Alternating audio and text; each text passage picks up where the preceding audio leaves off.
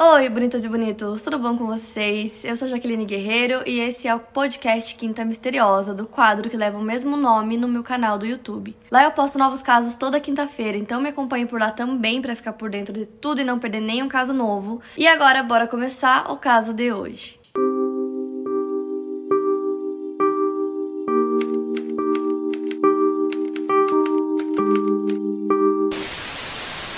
Shannon Catherine Ruzek nasceu em 10 de janeiro de 1984 em Passaic County, New Jersey. Filha de Frank e Sandra Ruzek, ela tinha um irmão chamado Frankie. Ela foi criada no condado de Moore, na Carolina do Norte. Eu não consegui encontrar muita coisa sobre a infância da Shannon, mas ela acabou se divorciando do seu primeiro marido em 2009, um homem chamado Leonard Kim. Agora falando um pouquinho sobre o Chris, seu nome completo é Christopher Lee Watts. Ele nasceu em 16 de maio de 1985 em Spring Lake, Carolina do Norte. Filho de Ronnie e Cindy Watts, ele cresceu em Fayetteville, que é a segunda cidade mais populosa do Arkansas, localizado no condado de Washington. Ele saiu da casa dos pais aos 18 anos. Os dois se conheceram em 2010 através do Facebook. O Chris mandou um pedido de amizade para Shannon, ela aceitou, eles começaram a conversar e assim acabou surgindo um interesse romântico entre eles. Logo eles começaram a namorar. O Chris tinha 25 anos e ele não teve namoradas durante o ensino médio e o relacionamento mais longo dele antes da Shannon tinha durado seis meses. Então eles namoraram por dois anos e aí ele pediu ela em casamento, a Shannon compartilhou o pedido no Facebook e eles se casaram em 3 de novembro de 2012. Os pais do Chris não foram ao casamento porque, segundo a mãe dele, ela e a Shannon não conseguiam se dar bem. A Cindy não gostava da forma como ela tratava seu filho, então elas sempre tinham alguns desentendimentos.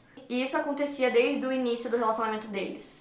Em abril do ano seguinte, 2013, o casal se mudou para Frederick, no Colorado, e lá eles compraram uma casa que tinha cinco quartos e quatro banheiros. Eles compraram essa casa com um empréstimo de 392 mil dólares, mais ou menos. No mesmo ano, a Shannon começou a trabalhar como especialista em RH em um hospital infantil. No dia 17 de dezembro de 2013, nasce a primeira filha do casal, chamada Bella Marie Watts. E a Shannon era completamente apaixonada por ela, ela era uma ótima mãe, cuidava super bem da Bella. Já no ano seguinte, 2014, o casal teve uma renda combinada de 90 mil dólares. Eles tinham várias dívidas em cartão de crédito, empréstimos estudantis e contas de despesas médicas. Em junho do ano seguinte, 2015, a família pede falência. Quando eles entraram com esse pedido de falência, eles alegaram que a hipoteca da casa era de 3 mil dólares mensais e os pagamentos em relação ao carro deles era de 600 dólares por mês. Já a renda mensal do casal era de 4.900 dólares e eles disseram que essas despesas faziam com que eles gastassem a maior parte do dinheiro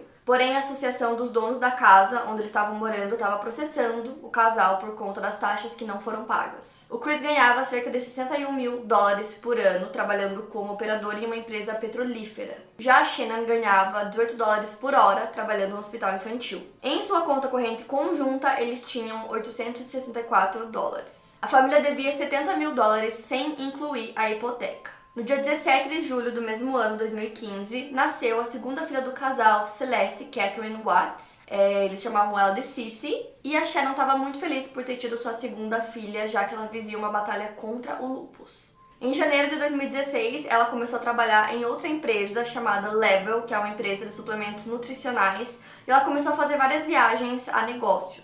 E a vida deles girava em torno das filhas, né? A Shannon amava muito ser mãe, então ela postava muito nas redes sociais, especialmente no Facebook dela, vídeos diários, fotos, assim, o tempo todo. Ela era muito presente na rede social, então ela postava tudo sobre a família. E apesar deles parecerem uma família bem feliz, ela já tinha comentado com alguns amigos é, que tinham algumas coisas no relacionamento dela com o Chris que ela não gostava. E aí, no dia 5 de maio de 2016, ela faz uma live no Facebook de mais ou menos 31 minutos, onde ela aparece falando com as pessoas, o Chris aparece brincando com as meninas atrás do vídeo.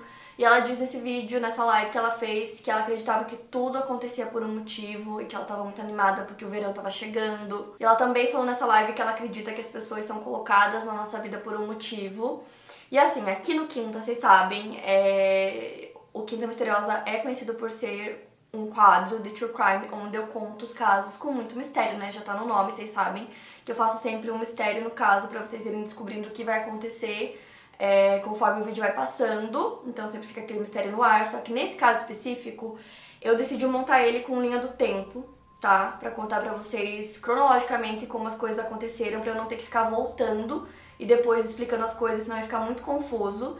Então, nesse momento eu vou contar pra vocês certinho o que aconteceu nas datas é, que antecederam ao caso, porque assim fica muito mais fácil de entender. Então, eu sinto que assim não vai ficar confuso pra vocês.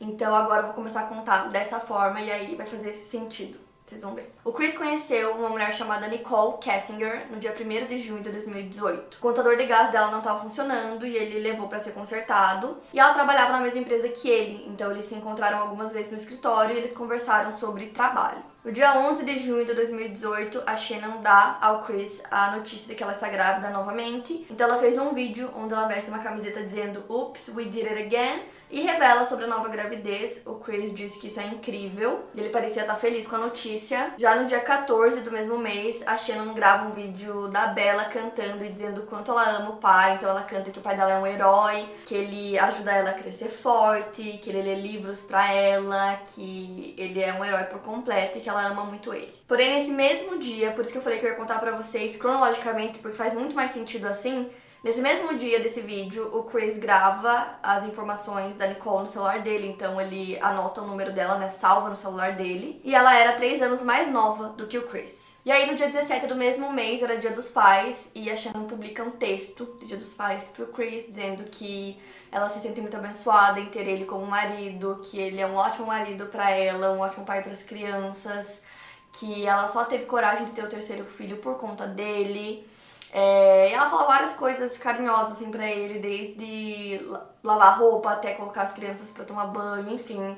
Ela coloca várias coisas assim nesse texto e agradece muito a ele, dizendo que ele é um pai maravilhoso. Porém, nesse meio tempo, é, o Chris já estava saindo com a Nicole. Então, nesse mesmo dia dos Dias dos Pais, que ela, a Shannon publica esse texto, ele veio a Nicole nesse dia, foi o quarto encontro deles. E aí ele nesse encontro ele falou, é, nós nos mudamos da Carolina do Norte, né, pro Colorado. E aí ela fala quem são nós, né? E aí ele mostra fotos das filhas pra ela, né? Ele conta que tem duas filhas. E aí em uma dessas fotos a Shannon também tá na foto e ela pergunta quem é e descobre ali que ele é casado e que ela é esposa dele. Então ele explica para ela que ele realmente é casado, mas que ele já estava no processo de separação, no processo de divórcio. Então para vocês entenderem no trabalho, ele não usava aliança, porque ele falou que ele tinha perdido peso e a aliança ficava caindo do dedo dele, então ele não usava no trabalho. E aí a Nicole tinha mandado umas mensagens para ele, eles começaram a conversar e nisso começaram a se encontrar e a sair juntos. No dia 19 de junho, a Shannon posta uma foto do ultrassom do bebê falando que o Chris é o melhor pai do mundo. E nesse meio tempo, enquanto ele já estava conversando e saindo com a Nicole, ela fala que quer encontrar com ele depois de uma viagem que ele ia fazer com a família para San Diego. Eles ficariam lá do dia 22 ao dia 26 de junho. Então ela combina com ele que depois da viagem eles vão se encontrar. Então os dois se encontram é, em um parque que fica em Thornton, no Colorado. E eles continuam se vendo praticamente o mês todo de julho. E ele diz que ele se sentia mais no controle quando ele estava com a Nicole, porque ela pedia a opinião dele para as coisas, perguntava quais eram as vontades dele. Ele sentia que ele podia ser ele mesmo com ela e ele não se sentia assim com a Shannon. Ele também disse que tinha muito interesse na Nicole porque parecia que ela estava perseguindo ele, que ela queria muito ficar com ele. Normalmente ele sentia que quando ele se relacionava com alguém, ele que tinha que ficar indo atrás. E isso nunca tinha acontecido antes. Em casa, ele dizia que a Shannon tomava todas as decisões e no casamento ele não conseguia impor muito as vontades que ele tinha. Ainda no finalzinho de junho, a Shannon leva as filhas para Carolina do Norte, onde elas ficariam por cinco semanas de férias Enquanto isso, o Chris continuaria no Colorado porque ele tinha que trabalhar. Então, durante o mês de julho, né, que a Shannon tava nessa viagem com as crianças, o Chris via a Nicole de quatro a cinco vezes por semana, então eles se encontravam sempre. E aí, quando eles falavam sobre o casamento dele, ele sempre dizia que ele realmente ia se divorciar, que era uma decisão que ele já tinha tomado, que era definitivo. Então, segundo a Nicole, ela foi pela primeira vez na casa do Chris no dia 4 de julho porque ele queria fazer uma dieta para perder peso, então ela foi até lá para passar essa dieta para ele. Ele fez um almoço para os dois, é, eles comeram e ela foi embora. Já ele deu outra versão. Ele disse que nesse dia ele tinha dormido na casa da Nicole, então ele acorda e tem várias ligações da Shannon no celular dele. Então ele fala pra ela que é melhor ele ir pra casa dele, que ela pode ligar e aí ele vai estar em casa. E nisso, é, o Chris conta que a Nicole ficou um pouco irritada, porque ela ali meio que percebeu que ela era a segunda opção e que a Shannon sempre seria a primeira. E aí ela teria ficado brava com ele, dito que não queria mais ver ele naquele dia, então pela manhã ele vai pra casa dele. E algumas horas depois ela muda de ideia e decide ir até lá, que é quando ele faz o almoço para os dois. A primeira vez que é registrada uma ligação entre eles no celular foi no dia 7. Já no dia 10, a Shannon começa a perceber que o Chris tá esquisito, que ele tá diferente, então ela acha que tá tendo algum problema, ela pergunta pra ele o que tá acontecendo, porque ela sente que ele não tá querendo conversar com ela, e ele disse que, que tá tudo bem, que ele ama ela e que ele só tá tenso por conta do trabalho. E aí ela começa a achar que tem algum problema. Então, esse caso, gente, é um caso que tem muita coisa, porque tudo tá registrado em foto, em vídeo, em mensagem. Então tem muito material. É, todas essas mensagens a polícia conseguiu pegar depois e tal, então eles conseguiram ver toda a conversa deles. E aí ela começa a achar que o casamento dela não tá dando certo e que ele tá muito esquisito e que ela precisa salvar o casamento deles. No dia 14 de julho, o Chris e a Nicole vão para um encontro em um museu de carros e a Shannon liga para ele quatro vezes, ele não atende nenhuma dessas ligações. No dia 18, a Nicole manda umas fotos sensuais pro Chris, ele guarda essas fotos num aplicativo secreto, assim, que parece que é uma calculadora, então as fotos ficam salvas lá e não na galeria. E no dia 28, os dois foram passar a noite no Great Sand Dunes National Park, que é um parque nacional nos Estados Unidos. E ele sempre quis acampar lá, então eles fazem isso. E ele disse que no geral ele fazia coisas com a Nicole que ele realmente gostava e queria fazer, passeios que lembravam da infância dele, coisas que ele geralmente não fazia com a Shannon. Mas segundo ele, todas as vezes em que ele via fotos da esposa e das filhas, ele se questionava do porquê dele estar tá saindo com a Nicole escondido. Ele ficou na casa dela quase todas as noites em que a Shannon estava viajando. E segundo ele, a Nicole queria ter relações o tempo todo. Dois dias depois, no dia 30 de julho, ele entrega um bilhete de amor para Nicole, é, porque ele ia viajar no dia seguinte para se encontrar com a família dele, então ele entrega esse bilhete para ela. E aí no dia 31 ele viaja para Carolina do Norte e se encontra com a Shannon e com as filhas. E mesmo estando nessa viagem, né, de família, a Shannon envia mensagens para um amigo. E algumas mensagens ela até aponta alguns problemas que estavam acontecendo entre ela e os pais do Chris. No dia 4 de agosto, à meia-noite e 45, a Shannon envia uma mensagem de texto longa pro Chris, dizendo que os pais dele deram nozes para Cici, que era alérgica. Quando ela confrontou os pais dele sobre isso, ele não a defendeu. E como eu falei para vocês, tinham tensões entre a Shannon e os pais do Chris desde o início do relacionamento dos dois, eles não se deram muito bem. Além disso, nas mensagens ela aponta algumas coisas também que ela estava sentindo desde que o Chris tinha chegado lá na viagem. Ela disse que ele não demonstrava estar com saudade dela em nenhum momento, que era muito esquisito o jeito que ele estava se comportando. Então ela já tinha percebido que ele estava diferente pelas mensagens, agora pessoalmente ainda mais. Mais tarde, naquele mesmo dia, ela acaba brigando com os sogros, então a festa da Cici estava marcada. Por conta dessa briga, eles acabam adiando a festa. E nesse meio tempo, no mesmo dia, a Nicole procura é, vestidos de noiva online. Ela fica duas horas procurando vestidos de noiva.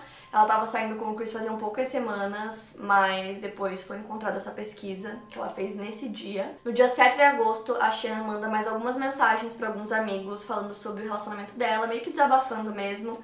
E nessas mensagens ela disse que o Chris teria dito que estava assustado com esse terceiro bebê, que ele não queria ter mais um filho e ela disse que ele não beijava nem abraçava ela, que ele mal falava com ela durante a viagem e que se ela não fosse conversar com ele, ele não falava com ela. E que ela perguntava o que estava acontecendo, mas meio que não, ele não queria falar muito. Então nisso eles tinham voltado para casa já, e aí no dia 9 a Shannon vai fazer um ultrassom. O Chris vai com ela e ela disse que durante todo o ultrassom ele estava se comportando de maneira muito fria, muito estranha. E por conta disso ela ia fazer um chá revelação, ela acabou decidindo cancelar esse chá no mesmo dia, ela tinha que fazer uma viagem a trabalho para o Arizona. E nisso ela conta para um amigo que ela teve uma conversa com o Chris, que tinha sido a melhor conversa deles até agora, desde que ela começou a sentir esses problemas, né, no relacionamento deles. E ela até escreveu uma carta para ele, manuscrita, onde ela dizia que ela tava com saudades de ver ele rindo e brincando com as crianças, que era uma coisa que ela amava ver. Inclusive, uma amiga da Shannon, uma colega de trabalho, disse que qualquer pessoa que conhecesse ela sentia a luz que ela tinha que era muito fácil gostar dela, que ela era muito simpática, que as pessoas adoravam ela. E nisso ela tava viajando, né, a trabalho, e aí o Chris chama uma babá pra ficar com as crianças, e ele fala pra essa babá que ele vai ver um jogo de beisebol com os amigos dele, mas na verdade ele vai se encontrar com a Nicole em um bar de esportes. Então no dia seguinte, dia 12 de agosto, a Shannon envia um texto para uma amiga dela, tipo um rascunho do que ela estava pensando em enviar pro Chris antes dela voltar para casa. E era uma mensagem dizendo que ela estava disposta a conversar, a resolver, né, o casamento deles, que se ele precisasse de um tempo, ela daria esse tempo para ele. E ela dizia também que ela não tava com a cabeça dela em um bom lugar naquele momento por conta disso, e que ela tava grávida, isso não era bom para ela e nem pro bebê. E ela fala também que ela não conseguiria consertar o casamento sozinha, que eles teriam que trabalhar nisso juntos. Então ela volta para casa no dia seguinte, dia 13 de agosto de 2018, e uma amiga dela chamada Nicole Atkinson pega ela no aeroporto, leva ela até em casa. Então ela chega em casa a 1h48 da manhã. E essa amiga vê ela chegando e entrando na casa dela. E foi nesse dia que o Chris cometeu o crime, né? Então por isso que eu contei para vocês tudo na ordem cronológica e o que aconteceu antes para vocês entenderem e para fazer sentido para vocês do que ficar voltando na história. Nesse dia, logo que ela voltou, é, o Chris estava se arrumando para trabalhar e ele acordou a Shannon para conversar com ela, para falar sobre o casamento, sobre o futuro deles. E aí ela começa a questionar ele, pergunta se ele tá tendo um caso. Ele disse que não, mas que ele quer a separação. Ela fica muito chateada com isso e diz que ele não vai ver mais as filhas deles. E essa discussão deles durou entre 15 a 20 minutos, mais ou menos. E ele tava em cima da Shannon na cama. Ela até achou que ele queria ter relações com ela, mas ele tava com muita raiva, então ele coloca as duas mãos no pescoço dela e começa a estrangular a Shannon. Ela não lutou, não gritou. Ele disse que acredita que ela poderia estar rezando. Então, logo depois de fazer isso, ele não tentou reanimar a Shannon em nenhum momento. Segundos depois, a filha mais velha do casal, a Bella, ela entra no quarto e pergunta o que está acontecendo, o que há de errado com a mãe dela. E o Chris responde: Mamãe não está se sentindo bem. Então ele enrola o corpo da Shannon num cobertor e arrasta o corpo pelas escadas e leva até a caminhonete dele. Depois ele coloca as duas filhas na caminhonete também. E as câmeras de segurança mostram que isso aconteceu às 5h27 da manhã. Depois ele entra no carro também e sai de casa. Ele dirigiu por cerca de 45 minutos até uma propriedade da Anadarko, que é a empresa que ele trabalhava. Ao chegar no local, ele descreve que ele utilizou um cobertor, que era o cobertor favorito da filha dele, para focar ela, a Cici, que era a filha mais nova. Depois, a Bela, que é a mais velha, antes de acontecer o mesmo com ela, ela pergunta Papai, a mesma coisa vai acontecer comigo? Então as últimas palavras dela foram: Papai, não. Então ele pega o corpo das duas filhas e coloca em um tanque de óleo. Já o corpo da Shannon ele enterrou no chão, próximo desses tanques de óleo. Ele cavou uma cova rasa, enterrou o corpo dela, lembrando que ela estava grávida de 15 semanas do terceiro filho do casal, que era um menino e se chamaria Nico. Depois ele volta para casa dele, ele para em uma caçamba de construção na vizinhança e joga as roupas e o cobertor das filhas nessa caçamba. Ele tinha algumas roupas extras na caminhonete dele, então ele troca de roupa depois do crime e daí ele vai pro trabalho. Era mais ou menos meio-dia e 27 daquele mesmo dia e o Chris troca algumas mensagens com o corretor de imóveis do casal, dizendo que eles estavam procurando por uma nova casa. Essas mensagens eram enviadas pro Chris e pra Shannon simultaneamente, então o corretor em certo momento pergunta por que, que ela não tá respondendo respondendo ou recebendo as mensagens. E o Chris disse que ela não apareceu o dia todo e que aquilo era muito estranho. Mais tarde, às 1h40, uma amiga da Shannon, a Nicole, que foi a mesma que foi buscá-la no aeroporto e levá-la para casa, ficou muito preocupada com a amiga porque ela tinha uma consulta médica e ela nunca faltava as consultas com o ginecologista, né, para ver é, o bebê para acompanhar a gravidez e ela faltou nesse dia, então ela sabia que isso era muito estranho. Então ela manda várias mensagens pra Shannon que não responde e ela acha muito esquisito ela não tá respondendo, ela não ter ido na consulta, ela decide ir até a casa da Shannon. O carro dela tá lá, ela bate na porta várias vezes e ninguém atende, então ela fica muito preocupada e decide ligar para a polícia e ela pede para que eles façam uma verificação de bem-estar, que é basicamente quando você não sabe se aconteceu alguma coisa, mas você acha que pode ter acontecido. Então ela liga pra polícia. Os policiais chegam lá e ela conta para eles que tudo isso é muito estranho, que ela ia encontrar com a amiga naquele dia, então ela tava um pouco preocupada. Nisso, o Chris vai até a casa também e os policiais começam a fazer uma busca pela casa para ver se tá tudo bem, se aconteceu alguma coisa. E esse caso, gente, tem muita, muita coisa. Tem todas as mensagens de texto, tem foto, tem vídeo. Como eu falei pra vocês, a Shannon postava muita coisa. Então, quando esse caso aconteceu, tinha muitas, muitas coisas na internet que ela postava. Então, tem muito material desse caso. Inclusive, o policial, ele tava com uma câmera no peito. Isso acontece muito nos Estados Unidos. Então, ele filmou tudo, toda a abordagem foi filmada. É muito interessante ver. Eu vou deixar pra vocês alguns links aqui na descrição para que vocês possam ver, porque eu queria colocar aqui no vídeo, mas acho que não dá. É, porque a abordagem do policial e também do vizinho que tava lá junto com a amiga da Nicole e tal.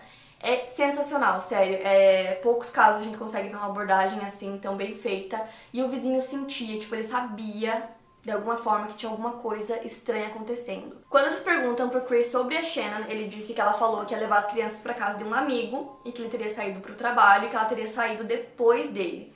Só que os vizinhos, né, eles tinham câmeras de segurança do lado de fora da casa e eles olharam as, as câmeras e eles viram que ela não tinha saído de casa.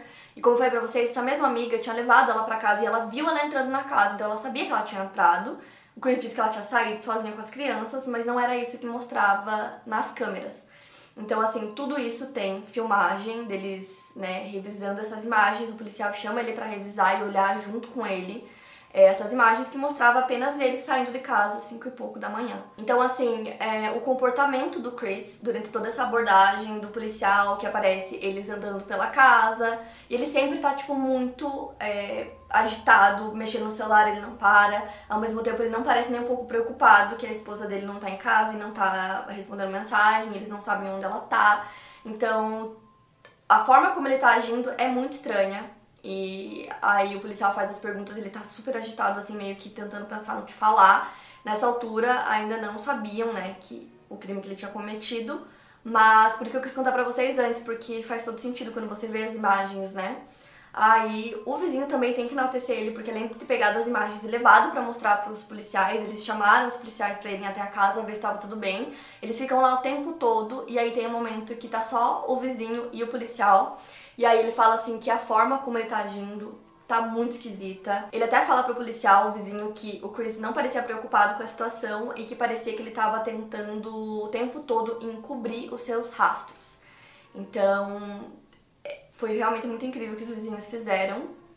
E aí, agora dando meu ponto de vista, né, porque eu assisti o documentário, eu assisti todas as imagens, e o Chris realmente tá muito agitado. Ele parece assim, no momento que eles estão colocando as imagens na TV, ele não quer olhar, então ele fica, tipo, tentando desviar o olhar, mexendo no celular. E tudo isso é, o policial foi percebendo. Então, nesse momento da abordagem, o policial tá muito é, atento ao comportamento dele, né? Porque diz muita coisa a forma como a pessoa tá é, se comportando numa situação dessa, que as filhas e a esposa simplesmente sumiram. Então o policial fica olhando pro vizinho e olha para ele, olha para as imagens. Eu vou deixar para vocês os links aqui na descrição.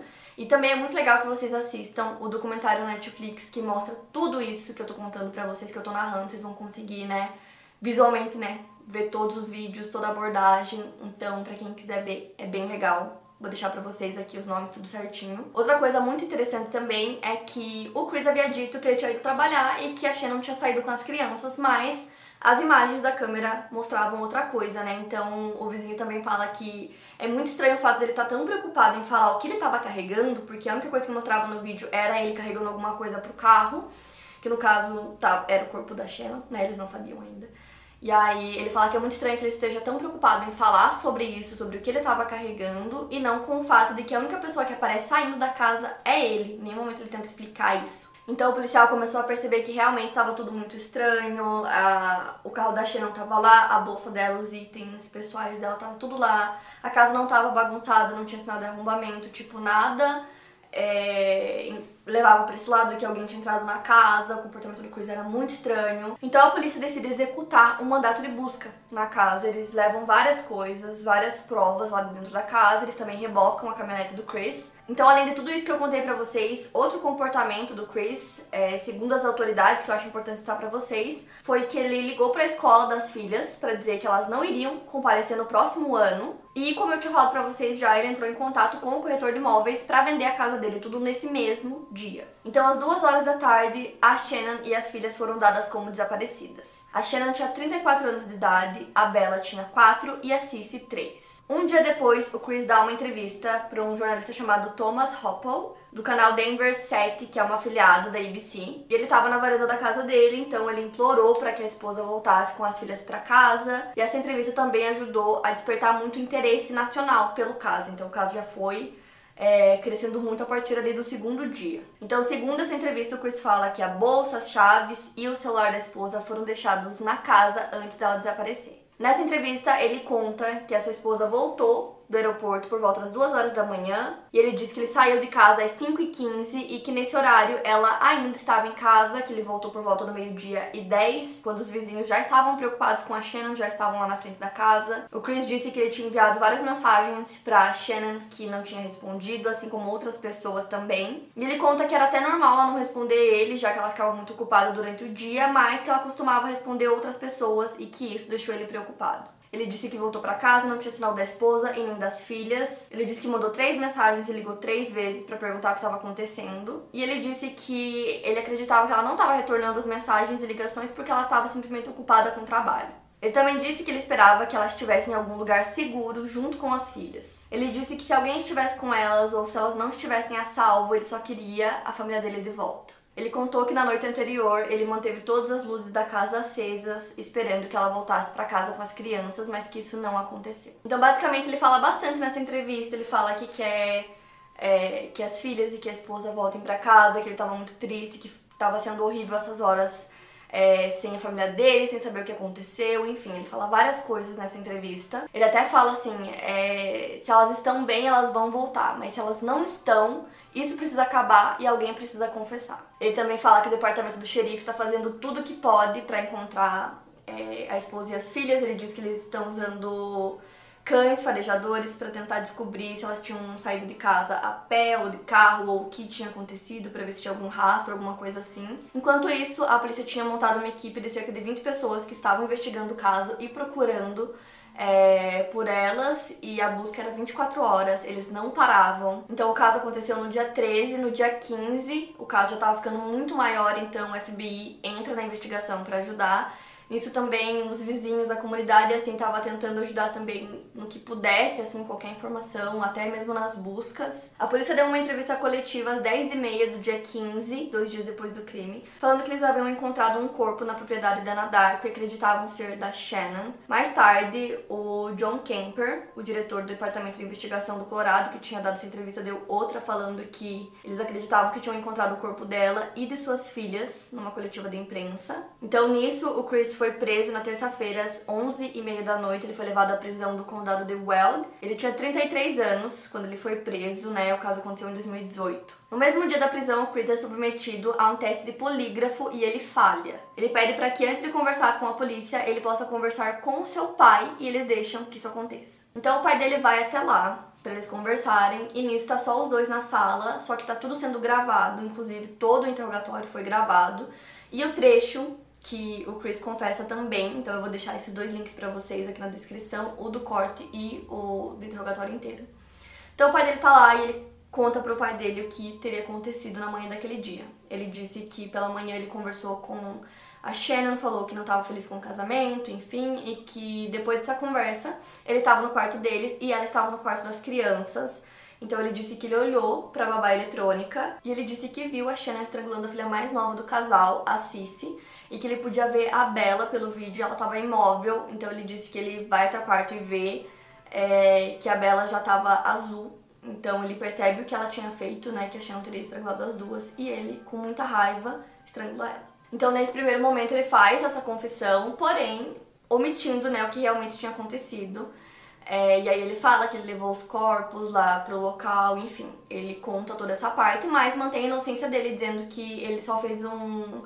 Que foi uma reação que ele teve em um momento de raiva, mas claramente a confissão dele ainda não estava é, verdadeira, né? Ele não contou realmente os fatos como eles aconteceram. Então, posteriormente, ele vai admitir realmente e contar a história verdadeira, né, do que aconteceu, que foi o que eu já relatei para vocês. O Chris foi preso no dia 15 e no dia 16 de agosto foi feita uma audiência de fiança no tribunal do condado de Weld às duas e meia da tarde. Nela, os promotores disseram que acreditavam que o Chris havia cometido o crime dentro da própria casa e nisso eles ainda não tinham a confissão do Chris que ele fez mais tarde, admitindo o crime por completo. Já no dia 16 de agosto, a Nicole, que era a amante do Chris, deu uma entrevista para a polícia e ela contou que o Chris começou começou a agir de forma estranha no dia 13, que ele evitava responder algumas perguntas que ela estava fazendo, e tudo isso depois que a família já havia sido dada como desaparecida. Ela disse que acredita que o fato dela estar na vida do Chris acelerou esse processo dos crimes, mas que eles teriam acontecido mesmo se ela não tivesse conhecido ele. Ela disse para a polícia que ela acreditava que a situação financeira deles foi o maior motivo para que ele tenha cometido os crimes. Quando eles perguntaram para ela se ela tinha percebido alguma red flag, né, que é um termo que eles usam nos Estados Unidos, que é quando você percebe alguma coisa muito estranha que pode apontar para você que aquela pessoa pode acabar fazendo alguma coisa, né? Ela disse que não percebeu nada e que ela ficou em choque quando ela descobriu que ele havia confessado, né, o crime. É, e aí os policiais queriam ver o celular dela, né? Queriam ver é, todas as mensagens, tudo que eles tinham conversado e ela tinha apagado tudo. Ela disse que apagou porque ela estava se sentindo enojada por ter tido, né, esse relacionamento com ele, depois de descobrir o que ele tinha feito. Ela disse que ela só tinha contado pro pai dela e pra um amigo que ela tava tendo. É, que ela tava, né, basicamente tendo um relacionamento com o Chris, mas ninguém sabia. Ela disse também pros policiais que eles conversavam de forma casual sobre o futuro deles como casal e que depois que eles tiveram a primeira relação deles, o Chris teria dito que ele desejava muito ter a Nicole na vida dele. Ela também contou para os policiais que quando ela começou a namorar com o Chris, ela percebeu que ele era um homem muito calmo, que ele parecia ser um bom pai e que ela não teria percebido nada de estranho nele, né, como eu falei para vocês. E outra coisa que ela disse para os policiais também é que ela acreditava que ela não teria sido a primeira pessoa que ele teria ficado durante o casamento dele, ela acreditava que ele já tinha sido infiel, já tinha ficado com outras pessoas antes dela. Ela também conta que, apesar disso, ela realmente acreditava que ele já estava entrando com um pedido de divórcio e que quando ele falava sobre isso era verdade. Ela acreditava que ele não estava mentindo. Aí, no dia 13, né, no dia que aconteceu o crime, ela disse que mandou mensagens para ele, que ele tava meio estranho, não queria responder muitas mensagens, disse que estava ocupado, mas ele foi pro trabalho e ela disse que no trabalho eles conversaram normalmente. No mesmo dia ele já tinha voltado para casa e ela disse que às 3h45 ela recebeu uma mensagem dele dizendo que é, a família dele se foi. Então ele disse que a Shannon teria saído de casa com as filhas, ele não sabia para onde. É, e ela falou que nessa mensagem ele não parecia preocupado, que ele tava muito calmo, parecia mais uma conversa casual mesmo, e que ela achou meio estranho, ela ficou meio preocupada, só que ao mesmo tempo ela não quis é, aumentar a situação, porque para ele parecia que não tinha nenhum problema muito grande nisso. Ela disse que ela só descobriu que ele ainda estava casado e que ele não tinha entrado com o processo de divórcio pelas notícias que estavam saindo nos jornais, e ela disse que também não fazia ideia de que a Shannon estava grávida, que ela não sabia, só descobriu isso depois. E ela disse que conforme ela foi vendo essas notícias, ela começou a mandar várias perguntas para ele, que ela começou a ficar preocupada e que ela perguntava, tipo, sobre, por exemplo, se as cadeirinhas das meninas estavam em casa ou se alguém tinha levado alguma coisa, que ela meio que estava preocupada com o caso, e que ele ficava meio que mudando de assunto, que ele não queria falar sobre isso. Ela também disse que ele não demonstrava nenhuma emoção, e aí no dia seguinte, no dia 14, ela disse que enviou mensagem para ele, porque ela já tava achando aquela história muito estranha, não tava colando as coisas que eles respondiam. Então ela falou assim: é, o que ele sabia sobre o desaparecimento da família dele e o que ele havia feito. Então ele responde que ele jamais machucaria a família dele. Em dado momento ela disse que ela sentia que ele estava contando tantas mentiras para ela que ela não queria mais falar com ele até que a esposa dele aparecesse. E nisso, no dia seguinte, foi quando ela foi até a polícia para contar que ela estava em um relacionamento com ele, né? A polícia não sabia disso ainda. E aí ela deu essa entrevista, contou tudo, né, que ela sabia, que é basicamente o que eu contei pra vocês agora. Pra polícia, ela disse que suspeitava dele e nisso eles ainda não tinham a confissão. A confissão aconteceu no mesmo dia mais tarde, quando ele foi preso, né? E aí ela disse que quando ela descobriu que ele foi preso, ela não tinha dúvida alguma de que ele era culpado e que ele tinha cometido crime. E desde o dia 14 ela nunca mais falou com o Chris. Ela também falou que o Chris era um mentiroso e que ele mentiu sobre tudo, absolutamente tudo para ela. Enquanto isso, a polícia conseguia é, rastrear as buscas que ela fazia. E uma dessas buscas que ela fez e eu só acho assim interessante citar para vocês porque ela pesquisou um caso que eu contei para vocês aqui algumas semanas atrás, que é o caso Lacey e Scott Peterson que eu já contei para vocês. E esse caso do Chris lembra bastante o caso do Scott. Então ela pesquisou assim na internet. As pessoas odiavam Amber Frey. Amber Frey era a amante é, do Scott, então ela queria saber o que as pessoas achavam dela tava com medo, basicamente, se ela seria envergonhada publicamente, se as pessoas iam odiar ela. Então ela fez essas buscas quatro dias depois que o Chris foi preso. E ela também fez algumas buscas sobre um contrato de livro que a Amber teve. E também pesquisou sobre o patrimônio líquido dela. Tudo isso de acordo com documentos divulgados na investigação do Chris Watts, que foi obtido pela revista People. Vou deixar aqui o link aqui embaixo para vocês. E ela também passou muitas horas pesquisando sobre a vida da Shannon, é, artigos sobre homens que casam com as amantes, também se policiais poderiam rastrear mensagens de texto. No dia 17 de agosto foi marcada uma vigília, é, onde foram acesas várias velas na frente da casa da família Watts. As pessoas levaram velas, levaram alguns presentes também. Já a audiência da acusação do Chris aconteceu no dia 21 de agosto de 2018. Ele foi acusado de três acusações de assassinato em primeiro grau, mais duas acusações adicionais de assassinato em primeiro grau com vítimas menores de 12 anos. E além dessas, ele foi acusado de interrupção ilegal de gravidez e mais três acusações de adulteração de corpo. No dia 22 de agosto, a Nicole foi demitida. No dia 1 de setembro, é realizado o funeral da Shannon e das filhas na Carolina do Norte. No dia 6 de novembro de 2018, no tribunal, o Chris declara culpado das nove acusações que ele enfrentava. A família da Shannon não queria a pena de morte para o Chris. Ele foi representado por um advogado do gabinete da Defensoria Pública do Estado do Colorado. Então, basicamente, o Chris fez um acordo com os promotores que não buscaram a pena de morte. Ele concordou em cumprir três penas de prisão perpétua consecutivas, nesse acordo que ele fez com a promotoria. Uma fonte próxima ao Chris disse à revista People que ele aceitou fazer o acordo porque ele sabia que havia muitas provas físicas contra ele e que ele não gostou de ter que fazer isso, mas reconheceu que ele não tinha muita opção depois do crime que ele tinha cometido.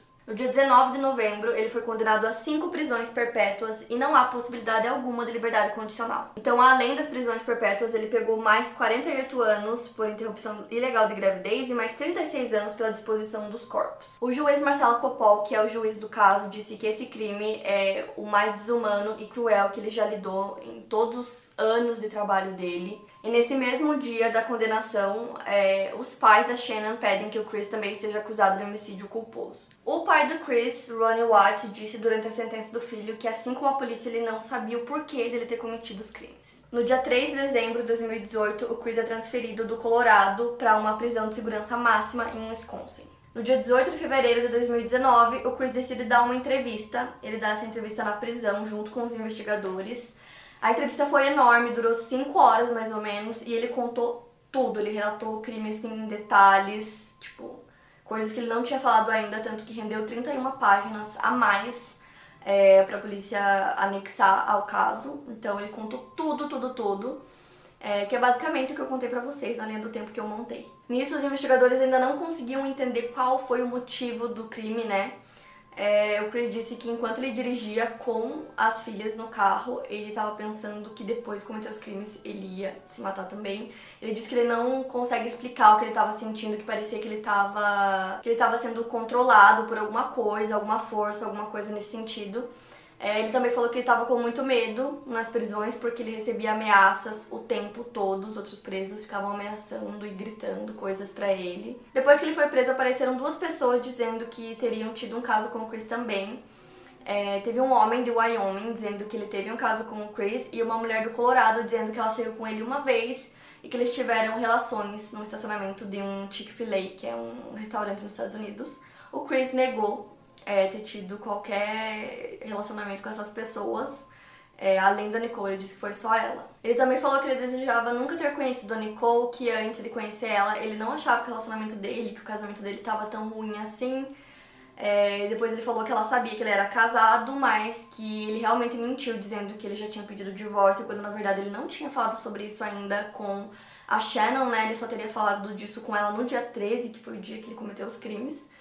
Mas ele também falou que é, a Nicole não teve nada a ver, que ela nunca teria pedido para ele se livrar da família dele, nem nada do tipo, então ele assumiu a culpa totalmente nisso. E ele fala também que ele se arrependeu de ter cometido esse crime, que ele tem várias fotos da Shannon e das filhas, que ele tem um livrinho que era da Cici, que ele fica olhando para as fotos e conversando com elas durante o dia. Já os familiares descrevem a Shannon só falando coisas boas assim sobre ela, muitos falam como ela adorava ser mãe, que ela era uma ótima mãe, como eu falei para vocês ela postava muito, então tem muitos vídeos, muitas fotos. É, é bem difícil assistir assim depois que você né, descobre tudo o que aconteceu é, com elas, mas tem muita coisa e no documentário da Netflix tem várias dessas postagens assim, então é bem difícil de ver, mas dá para perceber assim, o quanto ela realmente era uma pessoa muito carinhosa, era uma ótima mãe. No dia 18 de novembro de 2019, o juiz Todd Taylor do condado de Weld decidiu que o Chris deveria pagar 6 milhões de dólares aos pais da Shannon, 3 milhões pelos crimes e 3 milhões pelos danos emocionais causados à família. Então eles entraram com uma ação civil que foi iniciada no dia em que ele foi considerado culpado de todas as acusações